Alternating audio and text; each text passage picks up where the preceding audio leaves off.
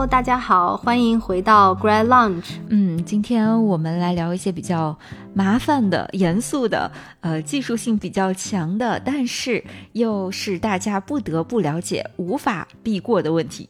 这个画风一下子就沉重起来了。是的，那就是我们要聊的呢，其实就是跟签证密切相关的一些问题。嗯，里面会涉及到 F 签证啊、J 签证。然后以及我们呃读博读硕期间可能会申请到的 CPT、OPT，然后以及接下来可能涉及到的一些工作签证啊，然后甚至绿卡，呃，都会有一些相关，因为这个直接涉及到我们能不能够就是说。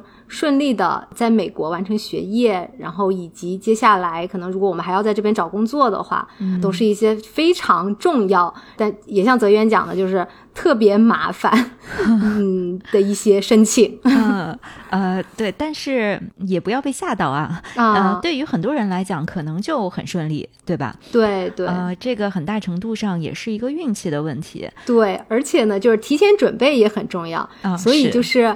对吧？为什么要听我们这一期呢？就是 我们。先给大家提前就是讲一讲这个里面可能会涉及到一些你需要注意的一些事项。嗯，那你提前了解了之后，到时候就会更加的有准备，然后就不太容易出差错。这样。嗯，呃，那首先的话，我们肯定是先从最初你去美国的时候需要办的这个签证说起。嗯，那对于我们大多数留学生来讲呢，肯定就是这个国际学生的签证了啊，F1 签证。证，如果对于这一部分已经非常了解的小伙伴呢，就可以直接跳到后面的内容。那这个学生签证的话，我觉得就很好办吧。但是我也知道有的人是这个签证没过的。哦，所以这就是一个玄学。所以是学的专业太敏感吗？也还是也不一定哦。他有的时候签证不给你过，就是没有任何理由，或者是他有理由，但是你不知道，不知道。对，哦，那这种真的就是很小概率的事件了。嗯，对，像这种情况的话，有的时候他甚至就是会一直给你拖着，然后你去找学校嘛，学校肯定也很急，但是。那学校也没办法，对吧？然后他这边就一直给不了你签证。哦，这样子。对，像这种情况，可能最后最好的方式就是只能同时赶紧去申请其他国家的院校。哦，嗯，就放弃美国了。对，因为最后你那个签证拿不下来。但是他不能，比如说重新申请嘛，就没有第二次机会嘛？嗯，就顶多你现在撤回吧，因为你现在不是正在申请 F one 嘛，那顶多你现在撤回，然后你再申请一次。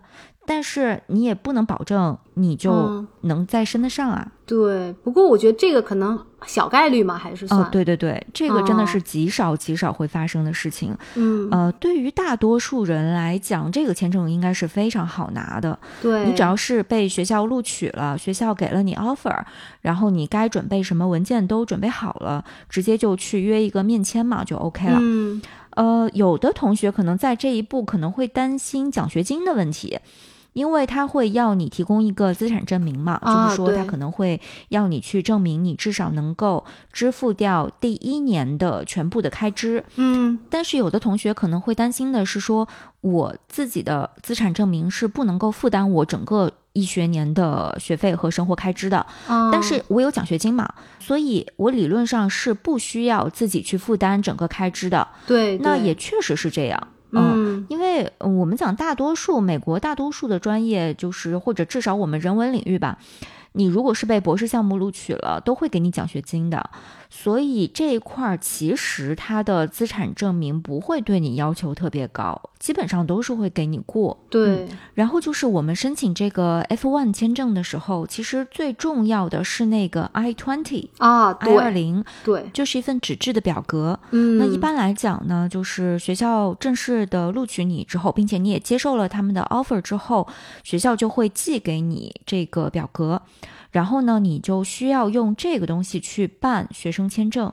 那这个 I twenty 呢，是和你的学生签证是一起使用的，所以出境的时候就一定要带着这两个，而且一定要确保你的 I twenty 是在有效期之内的。对，然后这两个都是得同时存在的。像我们基本，比如说出来留学，就这两个，我就会放在一个一个透明的袋子里面，对对吧？因为它俩是基本同时用才会生效，这样子。嗯，是，所以就是说，这个 I twenty 它非常非常的重要。嗯，那如果你的 I twenty 快要到期了，但是你暂时还不能毕业，比如说你要延期。那也很简单，你就联系学校去给你的 I twenty 做一个延期，嗯这个是非常方便的。对他就会直接给你的这个日期改一下，呃，给你重新发一个新的 I twenty。哦，说到这个 i twenty，提醒大家一下，就是大家的每一个 i twenty 都一定要保存好，就哪怕是过了期的 i twenty，、也一定要留着，就千万不要扔。因为这个，比方说到我们后面提到的，就是这个 H1B 的工作签证，以及甚至绿卡签证，它到时候可能需要你所有的 i twenty，哦就是你有过的 i twenty，它都需要你提交。然后这个呢，我就吃了大亏，就是我正好在，因为我当时以为我都已经申工作签证了，那我学生的那个就都已经 i twenty 都已经没用了。嗯对，我就刚刚好就是又搬家，我就把一批 i twenty 就全部处理掉了。嗯，结果到我在申绿卡的时候，他就要我提交我所有有过的 i twenty，然后我说我没有啊，我那些都已经扔掉了。然后就非常麻烦，我要所有的再去找以前的学校，再给我重新开具，就得有那些就很证明。麻烦。对，就非常麻烦，所以大家一定要保留好这些。嗯，哇，这个真的是非常重要的一个信息。嗯，对对，嗯，可能还有一个啊，就是现在的政策应该是大多数人是一申请就可以申请五年的学生签证。嗯，对于大多数专业来讲是这样的，对对于少部分的专业呢，是只能一年一年的申请，这个就比较麻烦。嗯因为这种的话，他就要求你经常得回国去重新办、去续这个签证。嗯，对，但是这个呢，就涉及到一个问题，就是说，可能有一些同学会疑惑的是说，如果我今年没有回国，但是我的 F1 签证过期了。但是我仍然在美国怎么办？对，嗯这个像这样的问题，其实它是没关系的。嗯，只要你的 I twenty 还在有效期之内。对，这个是没关系的。就我其实花了很久才发现，因为签证它那个有效期，它管的是你入境，它不管你离境。嗯，是的。嗯，就是你只要是你还在美国境内，你的签证过期了是没有问题的。就像泽源刚才讲的，你 I twenty 还有效，你的 Visa 过期了，那个是没问题的。但是有问题的点是，你就不能离境了。嗯啊、不，你可以离境，但是你下次再入境对会有麻烦。对对，除非你离境，就是说你为了去更新这个签证。嗯，那如果你不更新签证的话，你要再入境就入不进来了，因为它已经过期了嘛。这对，当然，你比如说，呃，现在你的这个 F one 是过期的，然后呢，你可能又过了很长时间之后才回国，这个时候你想说，我这次回国肯定得续一下我的签证嘛？嗯那我之前有这么长的时间是在一个签证过期的情况下，仍然待在美国，它会不会影响我下一次的续签？这个我所了解的同学里面是有很多很多这种情况的，我还不知道是有任何人被影响到。对我好像也没有听说过因为这个原因受影响。嗯，对，就应该是没有什么问题。呃，如果说你的签证还真的是续签受到了影响的话，它可能也不是因为这个原因，可能是嗯其他的原因。所以大家就不用太过担心这个事情。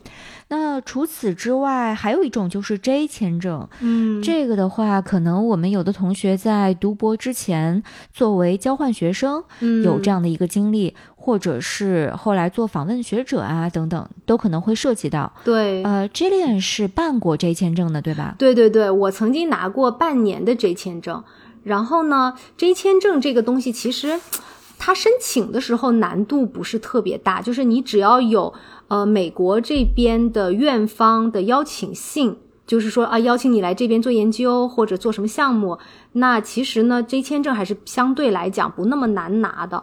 但是问题是，J 签证的后续哦，相对来说有一点点的麻烦，是因为它一般会涉及到一个就是两年的回国服务的这样一个条款在下面。那你就说你这签证结束了之后，按理说你是要回国待满两年的时间，对这样子。但是呢，实际上呢，就是。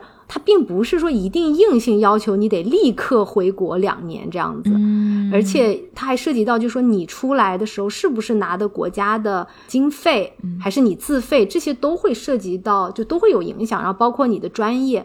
是但是呢，如果拿过 J 签证的小伙伴，一定一定要注意，就是这个会在你将来申请 H1B 签证或者绿卡的时候，呃，大概率会有问题。啊就是你需要再申请多一个 J one waiver，就是要把这个 J one 的签证，就两年回国服务的这个，要把它 waive 掉。啊，嗯明白。然后不然的话呢，就是你另外那个工作签证和绿卡都会拿不到，啊就是必须要先申一个这个。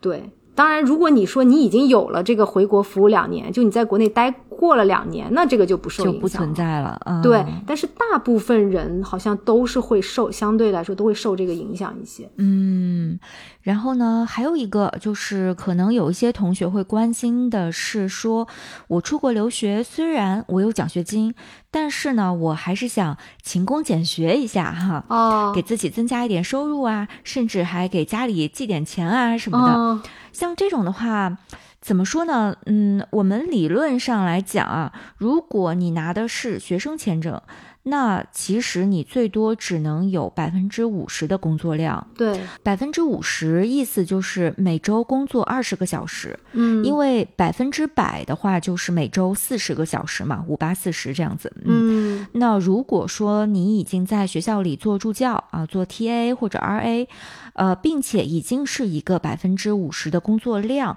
这个合同里都会写清楚的啊，嗯，对的，那就相当于你就不能额外再打工了。如果你在学校做的是一个百分之二十五的 TA 呢，那就相当于你还剩百分之二十五，也就是每周十个小时可以用来再打些零工。嗯如果你是纯拿奖学金，不需要做 TA 的话呢，也要注意，因为有的奖学金它是可能会限制，不允许你去额外打工的。对，总之呢，就是说。F1 签证，它能给你打工的余地非常的有限。就算是你拿的是百分之二十五的 TA，你还剩百分之二十五可以用来打工，但是那也就是每周十个小时嘛，你算得出来嘛？能挣多少钱呢？其实挣不到多少钱。当然也因为就是每个学期，其实如果做助教的话，它基本就会占满你那个二十个小时的时长。嗯，对，呃，但是不打工不代表不能赚钱哈。，对如果你还是想赚点外快，也不是没有途径。对，这个我们今天就不展开来说了。但是因为这边正好讲到签证嘛，它是有这样一个限制的。嗯，如果你是美国学生，那它就不存在。你想工作多久，你都可以，只要自己不累死对 对，都行。没错。嗯，但是国际学生这方面还是就是有比较多的限制的。嗯，是。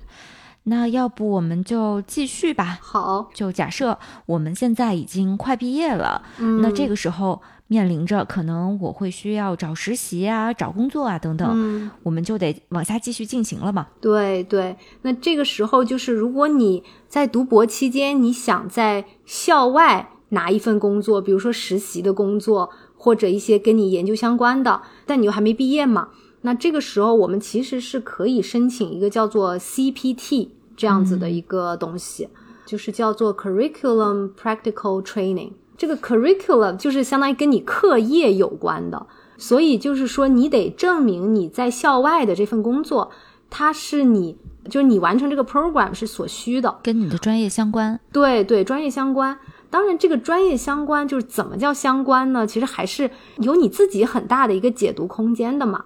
然后最主要的呢，就是你要跟你的导师去商量，只要你导师就说认可这个是跟你研究相关的，那基本就问题不大。所所以要跟导师搞好关系。哎，是的，是的。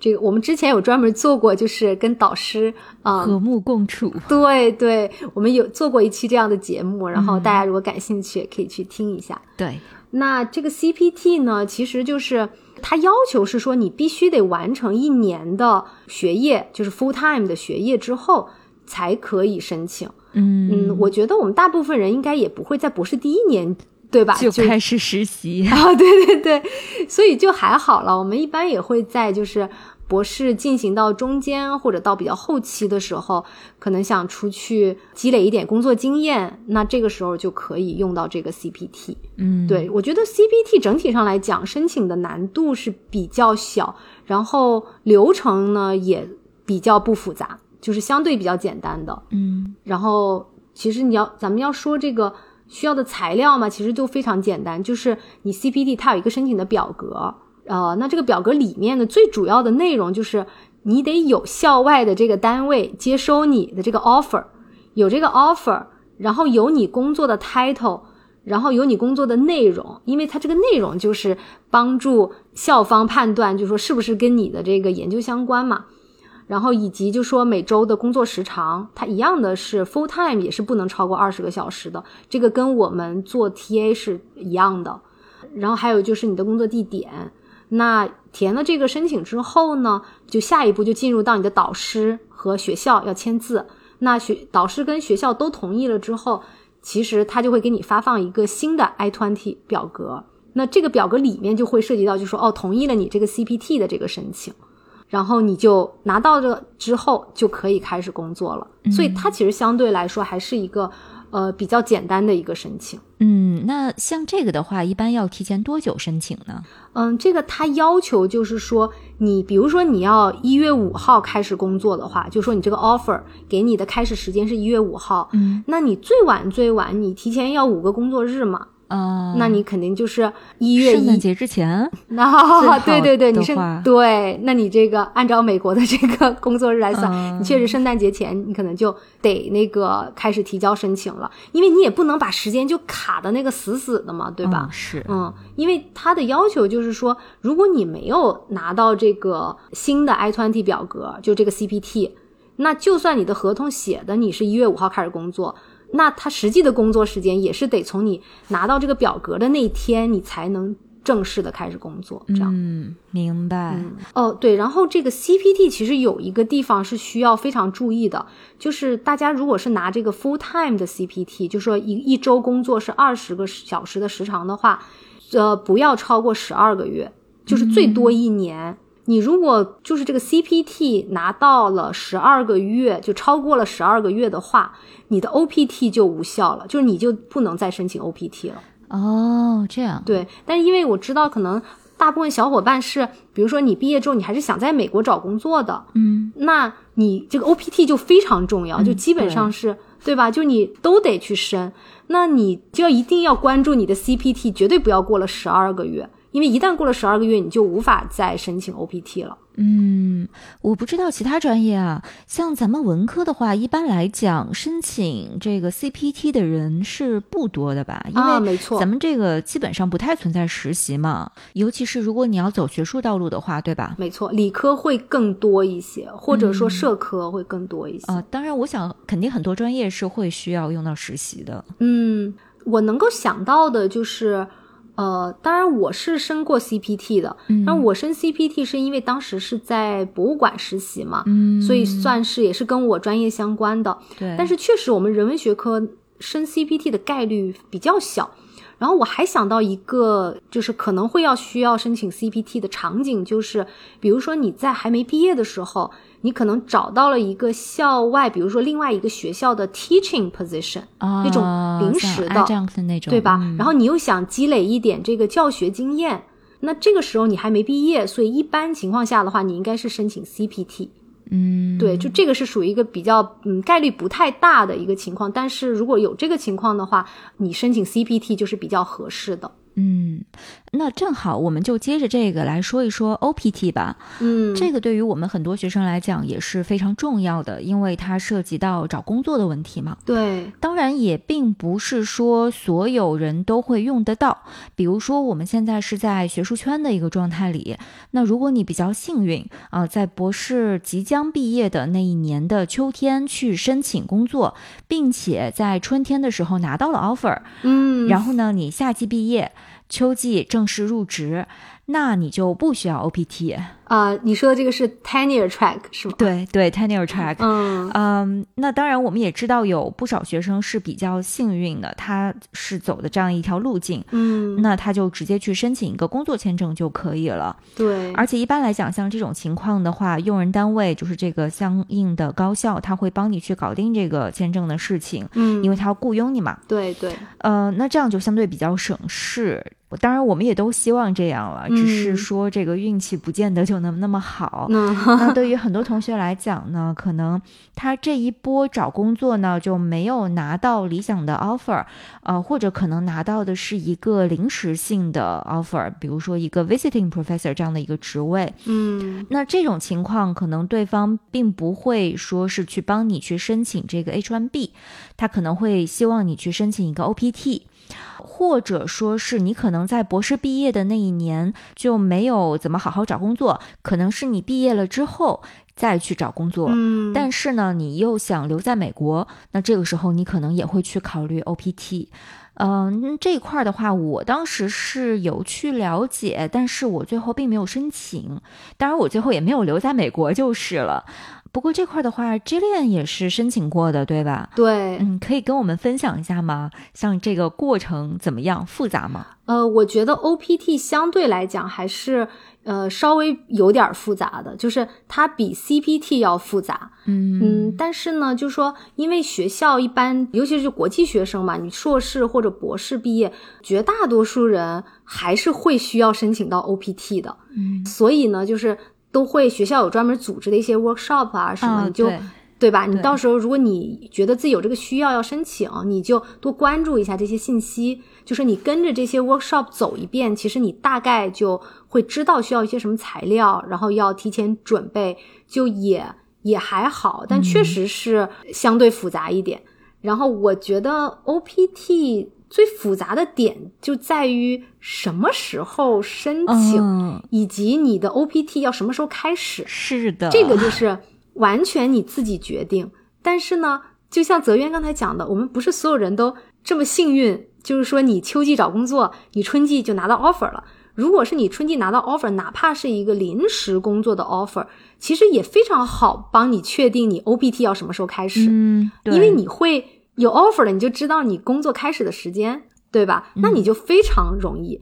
但是我们这里讲的就是说，它这个开始的时间比较难抉择的一个点是，很多人可能，比方说到春季，你还没有工作 offer，是的。那这个时候就你什么时候开始，它就比较的考验你的一个对自己的一个判断。嗯，为为什么呢？就是因为学校就会建议你说。因为每个人毕业了之后有六十天的叫做 grace period，就是你可以，呃，哪怕你没有任何工作，没有什么的，你还是可以留在美国境内。嗯，所以呢，他是建议你在呃这段时间内，就你六十天的 grace period 结束之前，就是你的项目结束到这个六十天之前，你去申请这个东西。嗯，但是问题就是，如果你还没有 offer。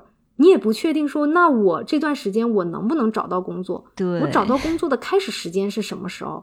对吧？嗯。然后它这个 OPT 呢，它最 tricky 的一个地方是，OPT 像我们人文学科都是有一年的工作时间的。嗯。但是这一年的工作时间，它是要求你在前面的九十天，就是你 OPT 开始的前面九十天，你就必须有 offer，就是必须开始你的工作啊。这个真的很麻烦。对。因为尤其是你没有 offer 的时候，你怎么能确保我开始的这个时间，对吧？嗯，就万一我开始的早了，但是我一直还没找到 offer，然后我那个就过期了。对。但是你开始的晚了呢？那你比方说你很顺利，后来突然找到一个工作，让你立刻开始工作，可是你那个还没开始申请，或者你的这个 OBT 你还没开始生效，那你就得一直等啊。嗯。就你的公司也得等你。嗯。因为你就不能开始工作。对。所以就。它就挺挺难的，就难在这个地方，我觉得是。所以一般来讲的话，学校就是会建议你能拖则拖嘛，啊，拖到恨不得你把整个的 grace period 全都用完，然后无缝衔接你的 OPT。这也是因为你一旦拿到了 OPT，你就必须得在九十天之内得有工作。对，也是因为这个原因，嗯，那肯定我得是尽量的往后拖，因为我现在还没有找到工作嘛。对，嗯，所以确实这个时间比较尴尬，而且关键是 OPT 你要找到的这个工作，它得还是跟你的专业相关，就是不管怎么讲，它得搭上个边儿啊。对，但我感觉呢，OPT 它相对来讲呢。它还是有比较大的解释空间，我觉得，尤其是对于我们人文学科来讲啊，就是它有点类似于 CPT 那个，就是说它要求是得跟你关专业相关，但是具体怎么个相关法呢？它需要你的那个用人单位，比如说他在言语上就把你的工作内容描述的尽量往你这个专业靠，就是说它不是那种非常非常严格的，就是一定要完全专业领域的，还是有个余地。对，因为毕竟这个 OPT 它是还是想让你有更多的时间或者机会在美国积累一点工作经验，所以呢，在这个专业上面，它虽然明确说的是呃得专业相关，但是在解释上你其实还是有一定的这个空间的。嗯，是，但是呢，毕竟它这个也是一个门槛嘛，也不是说你任何工作都可以拿它来凑数啊。对，而且本身你从职业发展的角度来讲，你肯定也是希望找到一个能够呃帮助你未来进一步上岸的一份工作嘛。嗯嗯，所以这个确实给的时间这么短，就真的很难。呃，有一些学科呢，它的 OPT 是会给到三年啊，对，就是给你做博后的，像理工科这些。啊。啊，对他们时间会真的比较久，嗯，那人文学科呢，一般就是给一年，对对，就比较尴尬，就我们时间真的太短了，嗯，而且它还有一个限制，就是这一年里面你所有的无工作的时间加在一起不能超过九十天，嗯，呃，至少理论上是这样，也就是说，之前我们讲的是说，你拿到 OPT 之后，你前九十天之内得找到工作。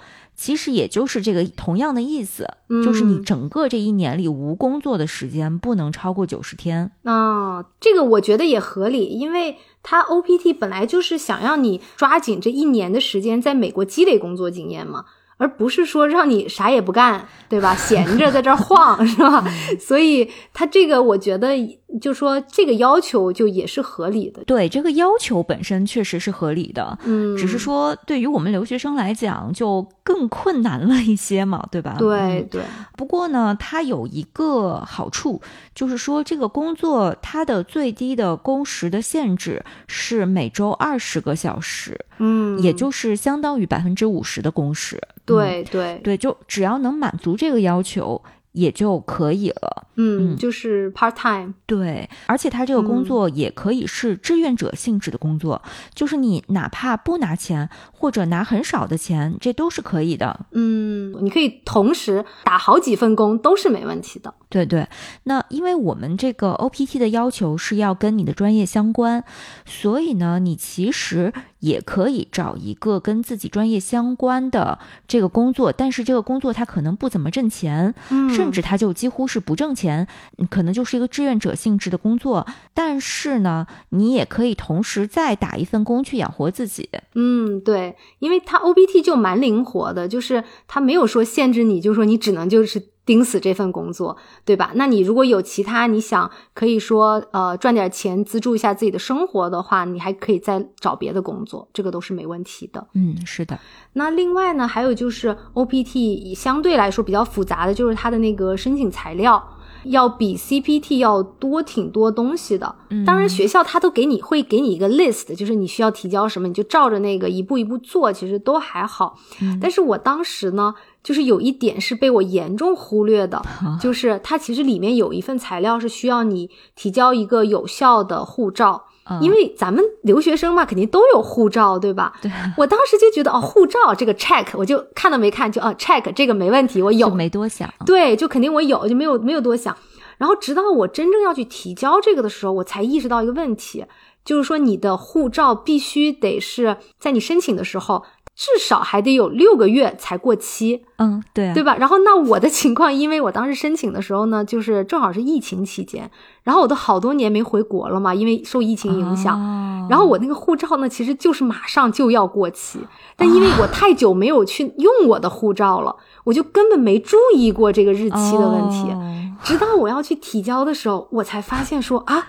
我护照马上要过期，已经不到六个月了，这个就是非常尴尬，因为我前面那个，我前面因为我 O B T 的申请表格已经提交了，那我后面的这些东西，我就得在一定的时间内完成。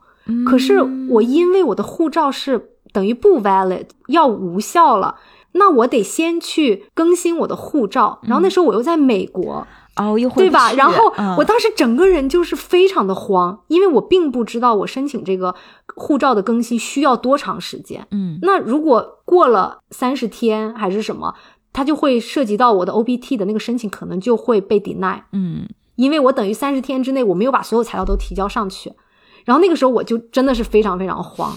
但是还好呢，就是我那时候发现，因为是疫情，他也考虑过这个海外人员可能涉及到一个护照更新的问题，然后所有的都可以在手机 App 上完成啊，嗯，然后我当时是发现有这样一个好处，我就立刻开始就说下载 APP，然后提交我所有要更新护照的一些信息啊什么的，然后就一一路都是在那个手机 App 上完成。然后还好，还蛮顺利的。我那个时候就是大概可能十多天，不到二十天，可能我更新的那个护照就下来了。啊，那还挺快的。对，但是大家也可以感受到，就是这里面还是。蛮惊险的，就一旦这个护照更新，比如说晚一些的话，那我其实就相当麻烦。嗯，对，所以就是大家一定要注意这个护照，确保你的护照 至少还得有六个月的有效期，这样。嗯，然后还有就是 O P T 跟 C B T 很不一样的是，这个是要交钱的，是要交申请费四百多块钱。哎，那这个跟 F 签证的申请费相比，可能还贵一点，是不是？哦，是吗？也可能现在涨价了。哦，对，我记得学生签证是一千多人民币。哦哦，好像好像是。你刚说呃，OPT 是四百多美元，是吧？嗯，是的，是的。而且他们都是呃没办法退的，就是你 一旦交了，对吧？如果你自己的材料写的有什么问题，你说哎不行，我这个要撤回来，那这个钱你就得另交，他不会给你退这个钱的。对，那如果你是没过被拒了。那肯定就打水漂了啊！对对对，是的，嗯，对，这个 OPT 就是大家还是要在提交材料之前，一定要确保所有信息都正确。要不然的话，你这个你一旦填错什么东西啊，你这个钱也是要不回来的。嗯，关键还不是钱的问题，因为它本身我们之前讲的就是这个时间线，它就卡的非常紧。嗯，跟你毕业找工作拿 offer 开始入职，它每一个环节都是环环相扣的。是是。那你万一在这个申请的过程中有什么地方卡住，就很尴尬。所以一定要仔细查看。然后像我当时申请的时候呢，就是因为学校他知道这个 OPT 对国际学生非常重要嘛，他都会有这种像类似于咨询吧，就是我们学校这种国际部，他会有一个这种咨询，就是你可以写完你的申请之后，你可以发给这种咨询人员，让他们帮你过一遍，就是确认哦，你所有材料都是没问题的。那我觉得大家就不要省这一步，因为毕竟多双眼睛帮你看，那还是。很好的，而且他们都是专业人士，嗯，资源要利用起来。对，所以就是我之前是找这种咨询官，就是帮忙看过一眼，然后学校也不收你费嘛，所以你就再提交，你心里就会踏实很多。嗯，是的。那如果说现在我们非常幸运的最后找到了一份工作，那接下来就是工作签证的问题了。嗯，工作签证呢，在很多人眼里看来很难拿，原因是呢，他们关注的可能不是像高校这样的工作，可能是其他一些企业的工作。嗯，那就会有很多人问说，涉及到排期啊、抽签啊等等这些问题。对，可是如果我们现在的这个语境啊，就是说你博士毕业了，然后呢想找一份高校的教职或者是研究机构等等这样子的工作，那这样的话呢，其实这个 H1B 就不是那么的难，相对来讲啊，对，呃，只要是这个用人单位他愿意雇佣你，让你去做这个工作。那一般来讲就不会有太大的问题，对吧？对，确实，就像泽源讲的，就是尤其是像我们在高校找工作，或者在研究机构找工作，或者我们说叫 non-profit 机构找工作。它的 H1B 没有那么难的原因，就是因为我们不像那种盈利的企业需要去排期、要抽签，我们没有这些东西。嗯，所以呢，就是只要用人单位 sponsor 你，他愿意帮你办 H1B，那你都不涉及到说拿不到的问题，而且呢，速度也会比较快。就对 non-profit 的机构来讲的话，嗯。呃，所以呢，就是相对来讲，我们这个 H1B 主主要最难的难点在于找到一个愿意 sponsor 你的机构。对，找工作比办签证难多了。对对，是的，就是只要工作有，当然这个我们讲的一般是说这种稳定的工作啊，不是这种临时一年的这种工作。一年的工作呢，一般用人单位他就不会愿意想要说花这个钱去 sponsor 你，对吧？等于是他们也是一笔不小的一个成本嘛。但如果你只工作一年，他没有。必要去，他们帮你办签证，好像还是要花很多钱的。对，主要就是律师费啊，这些东西就还挺贵的。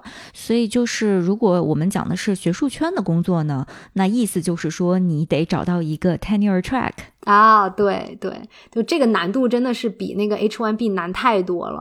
就你只要找到工作，你就不要担心这个签证。就是签证怎么样子来讲的话，学校他都会帮你办成的。而且对于学校来讲的话，难度并不大，然后你不需要太焦虑这个事情。嗯，是的。嗯，那我也是有办 H1B，就是我 OPT 就快要结束的时候，那我必须得衔接一个 H1B 嘛。嗯，这个时候呢，我觉得大家需要注意的一个点就是，呃，因为 OPT 只有一年的有效期，所以呢，大家一定要提前去跟公司、跟你的单位办这个 H1B 的联系。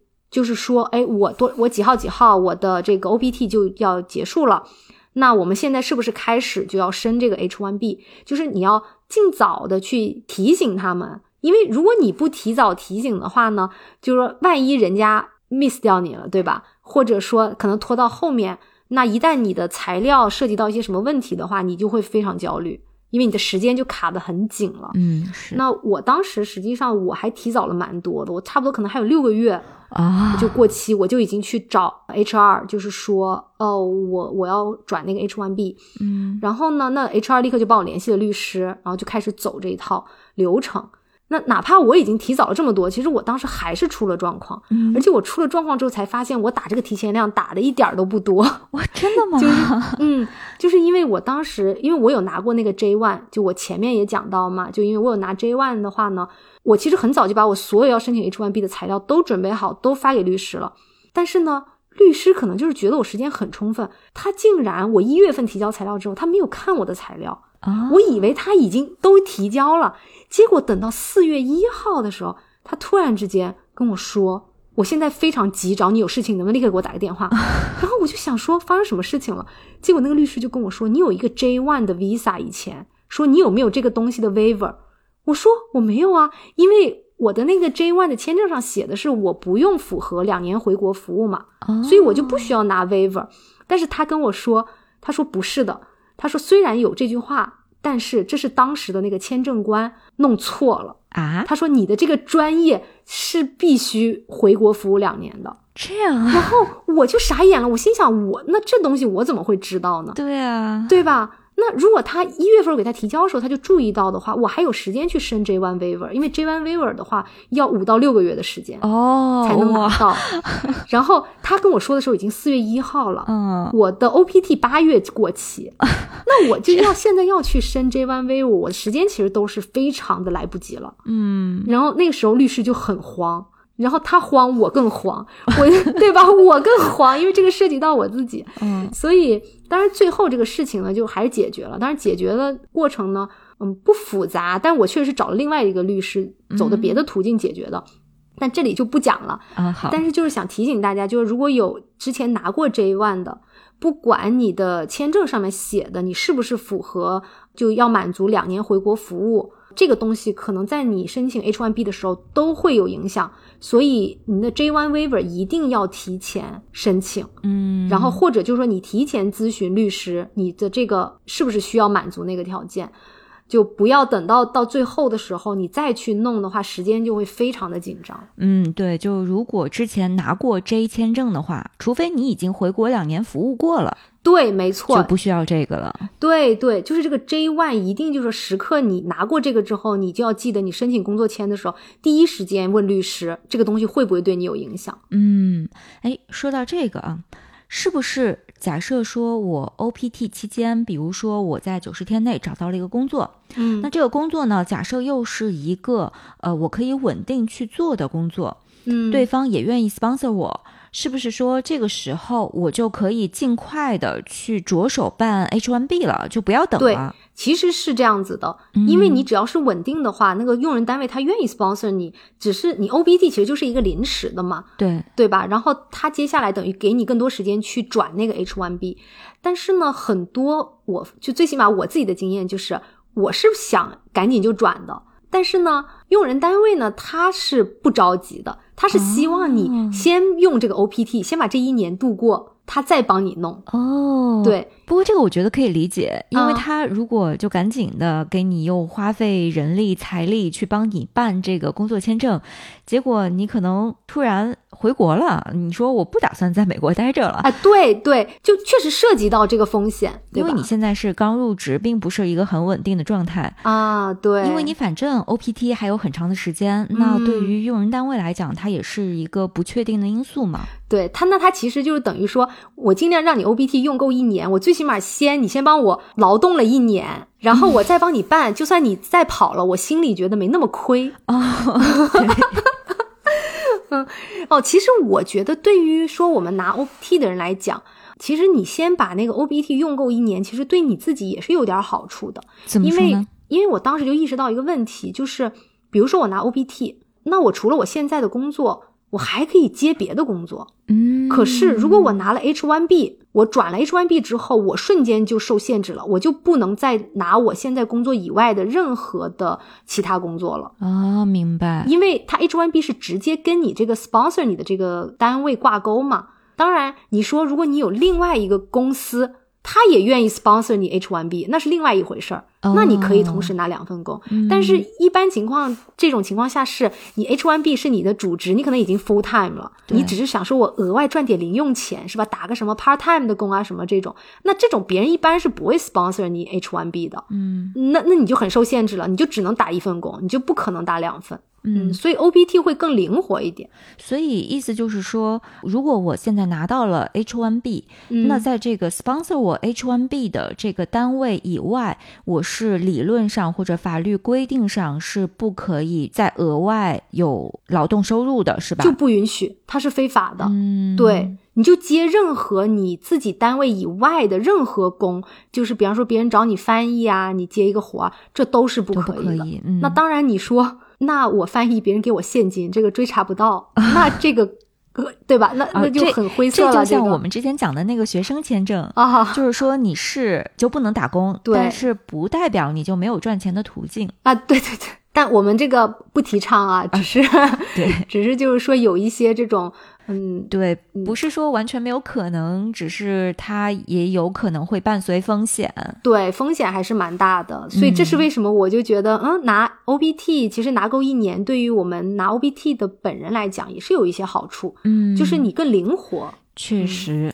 那这样，假设我们现在已经是拿到了一个 H1B 了，那如果说我们讲的是学术圈的工作的话，肯定就相当于你在高校已经找到了一个 tenure track 的职位。对。那下一步呢？可能很多同学关心的就是绿卡的问题。嗯。那现在我有一个问题啊，就是说我已经有了 H1B，那至于什么时候我能拿到绿卡，这个时间的早晚对我来讲影响有多大呢？我觉得影响挺大的，嗯，这个主要是你还是一个自由度的问题啊，因为呃，就像刚才我讲的，就是你 H1B 它就是非常的紧密跟你这个公司绑定了，对。但是呢，你如果拿到绿卡的话，第一就是你是永久居民了嘛，你肯定会享有很多，比方说永久居民的一些一些福利啊。当然，我觉得就咱们从工作层面来讲的话，它就是等于你可以非常自由的跳槽。嗯，以及你可以同时拿两份工作。当然，咱们想的就是哇，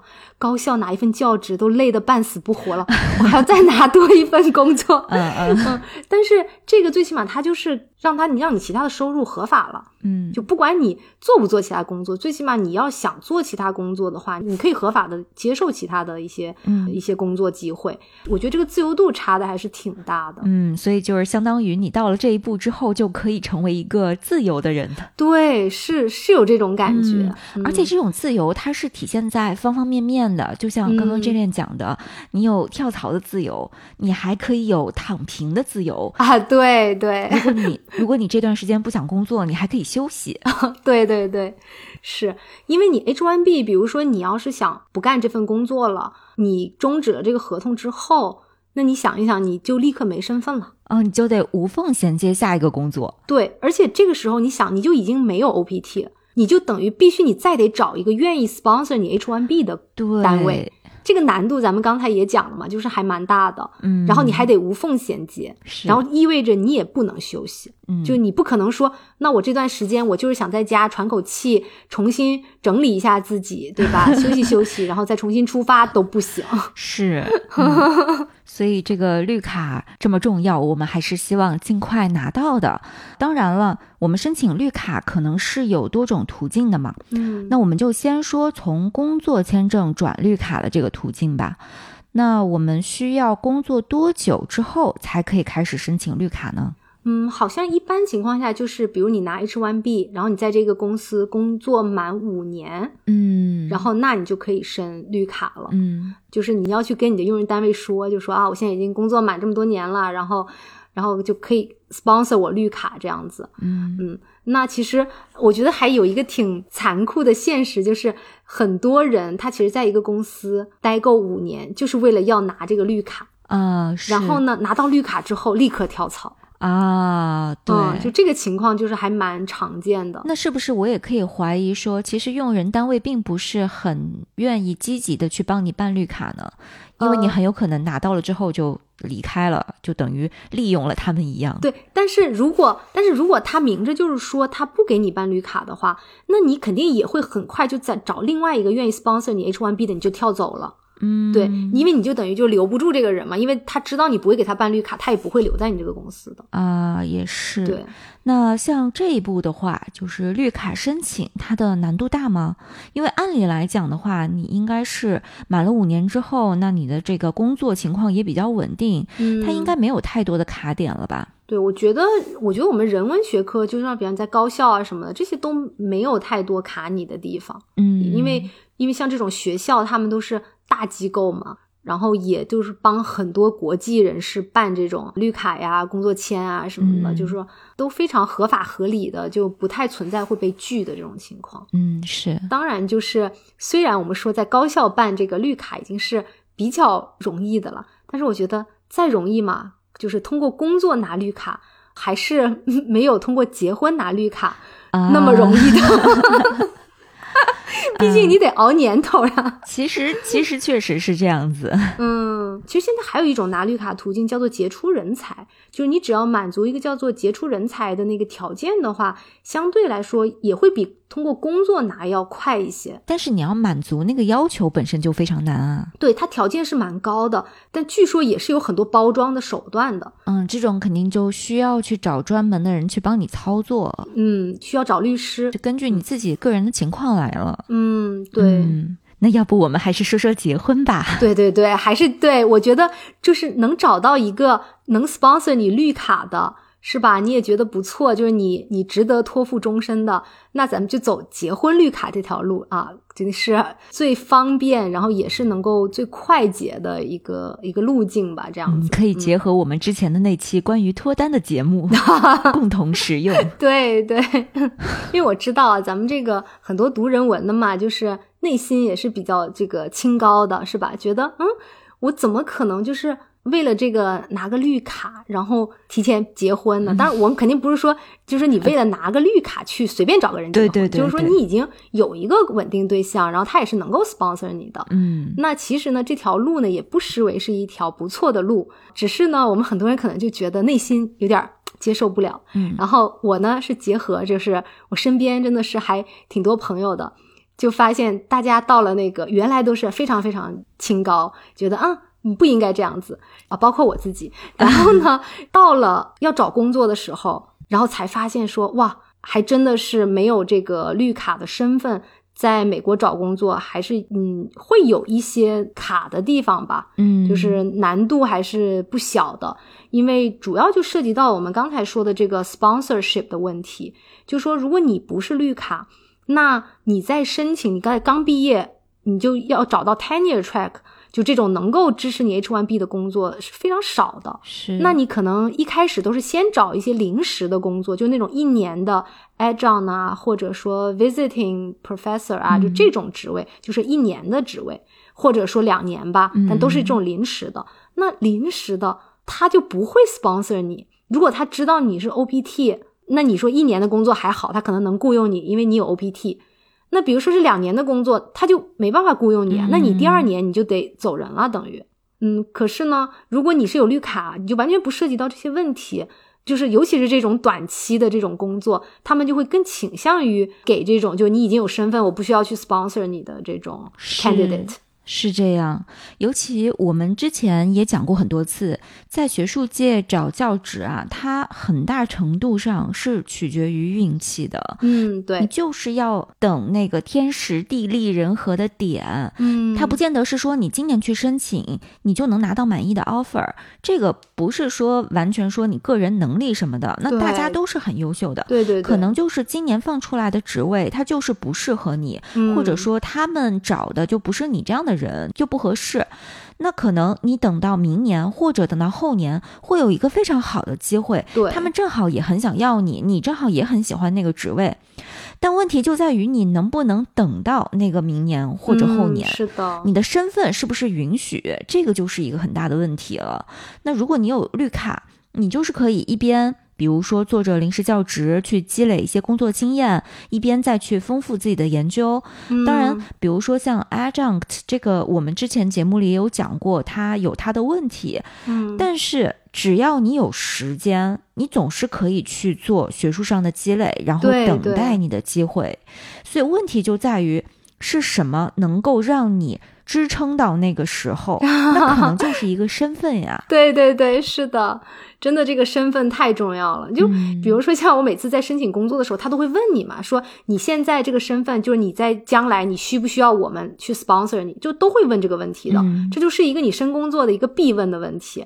那我如果没拿到这个工作，你就会会觉得会不会就是因为我没有这个身份，对吧？我就错失了一个工作机会，也不是没有可能。嗯，就是这个对于我们就是国际学生来讲的话，或者说我们没有绿卡身份的。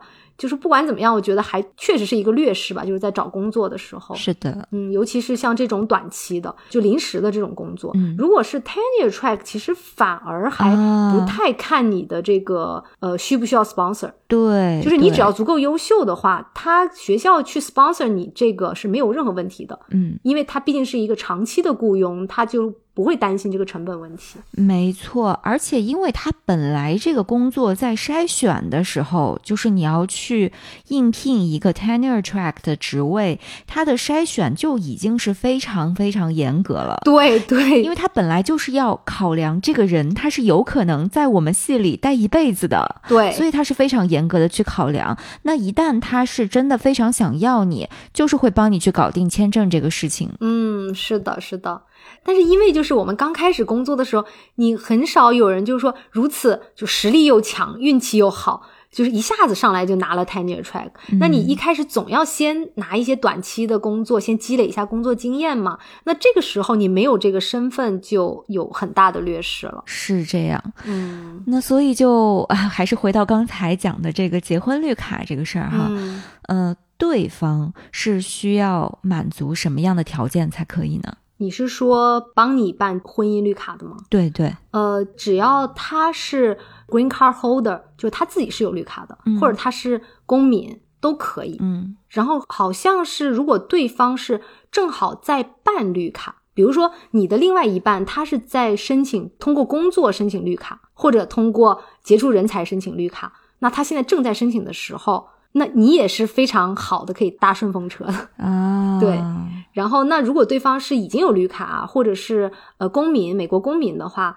那就会更加的容易一些吧，嗯，就是当然是公民的话，你的速度就是办下来的速度是最快的，嗯嗯。然后绿卡的话是相对稍微慢一点，这样子。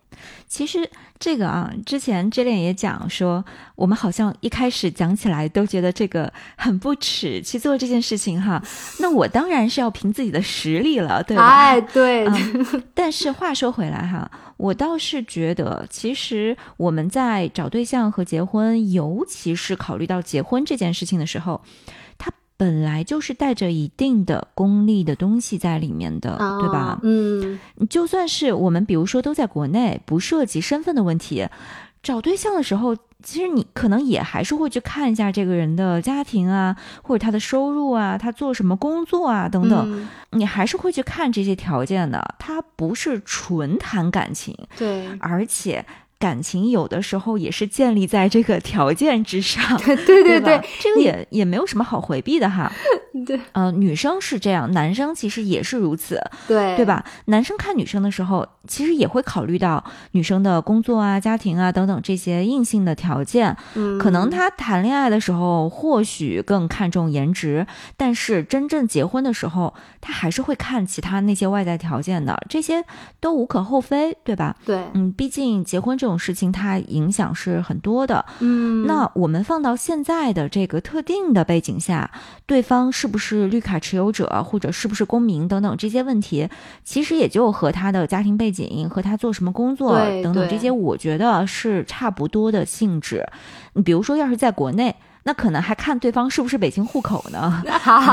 这本身我也很正常。嗯，但是我们真正所不耻的是那种以此为目的去骗婚的人啊，对，就是完全为了自己的目的、自己的利益。然后去欺骗对方的感情啊，这这是两码事儿。对对，所以就是说，如果你已经有一个这样的伴侣，或者说你，比方说在找对象的时候，你可能就觉得，哦，我要考虑更长远一点，那我希望能够找一个就是绿卡持有者，这样其实都是非常正常的，然后也是为你将来找工作什么能够省。不少的麻烦，这样。嗯，那我们今天讲签证讲了这么多，如果呢，现在就有人问说，哎，我想去美国读书，那我想知道美国好不好留下来？嗯啊，当然我们知道，可能美国并不是一个最容易留下来的国家。对。但是如果现在就说我未来希望留在美国，这个难度有多高？我们就泛泛的这么去讲的话，嗯，那结合我们今天的这期内容，如果去做个总结，我不知道 Jillian 你会怎么去回答这个问题呢？嗯，我其实是觉得，就是你只要是就一心，就你就是一心想留在美国，你就是不打算回国。那如果是这样子的话呢，其实我是觉得。